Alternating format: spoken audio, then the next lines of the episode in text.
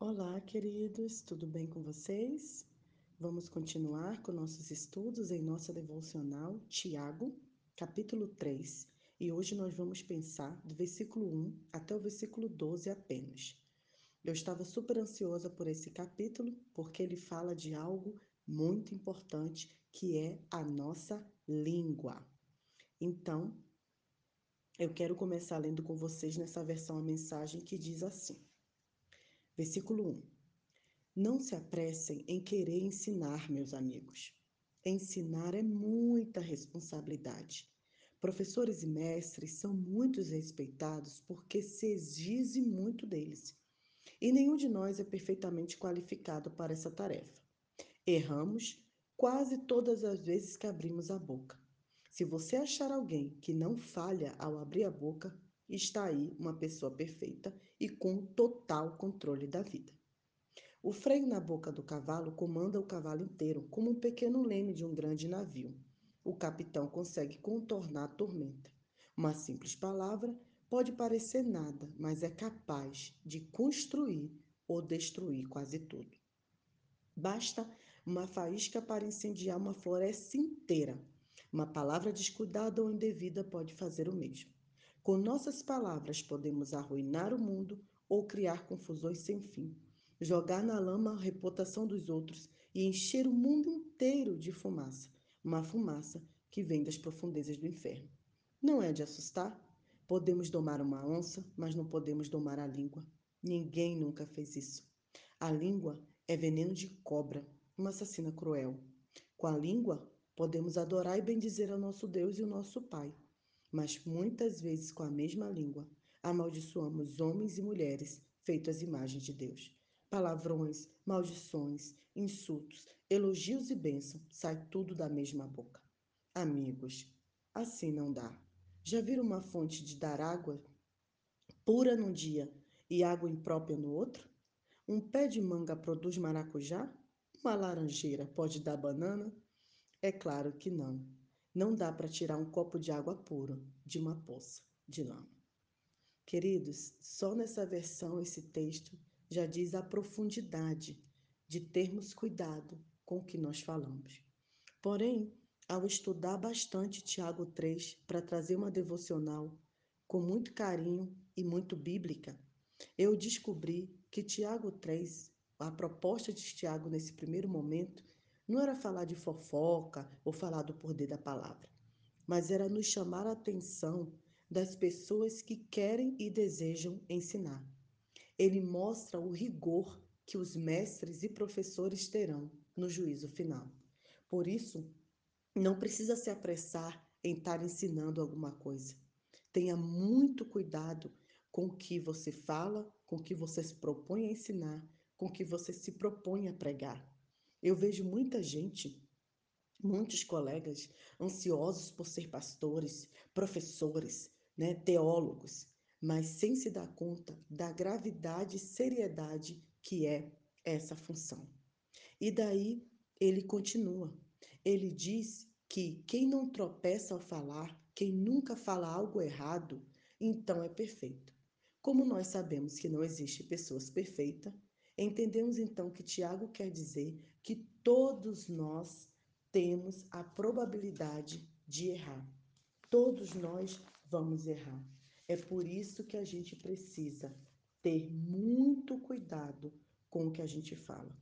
E muito interessante que Tiago continua dizendo como que com uma mesma língua a gente adora ao Pai, a gente louva ao Senhor, a gente é, vai para a igreja, né? E, e fala palavras bonitas, palavras de amor. Mas quando a gente sai daquele ambiente, a gente está insultando, a gente está maldizendo, a gente está resmungando. Que o que é um resmungar? O que é maldizer? É você trazer palavras negativas sobre si mesmo e sobre o outro. E ele sinaliza como isso é sério, porque a gente acaba destruindo a vida do próximo com a nossa língua.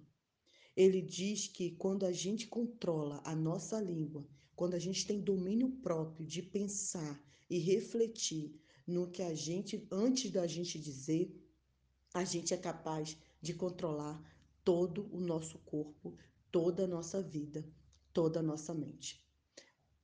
Esse capítulo nos traz um grande desafio da gente se policiar, olhar para dentro de nós mesmos e pensarmos como têm sido as palavras, como eu tenho proferido a palavra diante do outro, o que eu tenho perguntado. Será que minhas palavras são de bênção ou são sempre palavras destrutivas? São sempre palavras que eu, eu arruino, crio confusão, e é um desafio diário, queridos. Para gente que tem filho, eu digo que é um desafio constante. Você ter cuidado de não rotular seu filho, não insultar seu filho, não trazer palavras negativas para ele. E quando você não tem filho, tem o, seu cônjuge. Você é, conversar com ele adequadamente, você conseguir externar que você está magoada sem ofendê-lo. Não é difícil? Normalmente, quando a gente vai conversar com uma pessoa, nós já partimos para a ofensa. E, por fim, se você é solteira, também tem um grande desafio, porque muitas vezes você mora com outros familiares ou você está no trabalho e sempre está em volta de alguém. E como você tem que ter cuidado com o que você fala e com o que você deixa de falar. Sim, porque estar calado no momento que é para falar é omissão. É por isso que devemos ter muito cuidado. A proposta de, desse dia, dessa tarde, dessa quarta-feira, é que a gente repense em nossas palavras. É para que a gente olhe para dentro de nós mesmos e olhe se a nossa boca, se a nossa língua tem sido apaziguadora, tem sido fonte de paz, fonte de vida ou se tem sido destruição. Será que quando você fala, você consegue acalmar uma situação, trazer paz e amor? Ou quando você fala, causa mais tristeza e mágoa? Isso é uma pergunta que ficará dentro de nós e amanhã nós vamos continuar refletindo sobre o poder que tem as nossas palavras.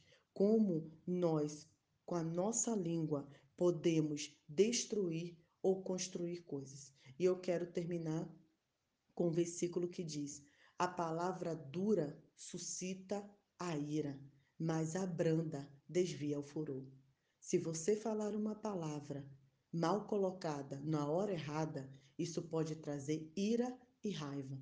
Mas se você souber pensar, refletir, ter domínio próprio e usar a palavra na hora certa, ela pode acabar com uma briga, com uma discussão, trazendo paz e amor. Neste dia, escolha qual palavras você vai proferir. Passe a sua semana pensando quais são as palavras que saem da sua boca. Jorram vida ou jorram morte? Que Deus abençoe. Nai Duarte, Moçambique.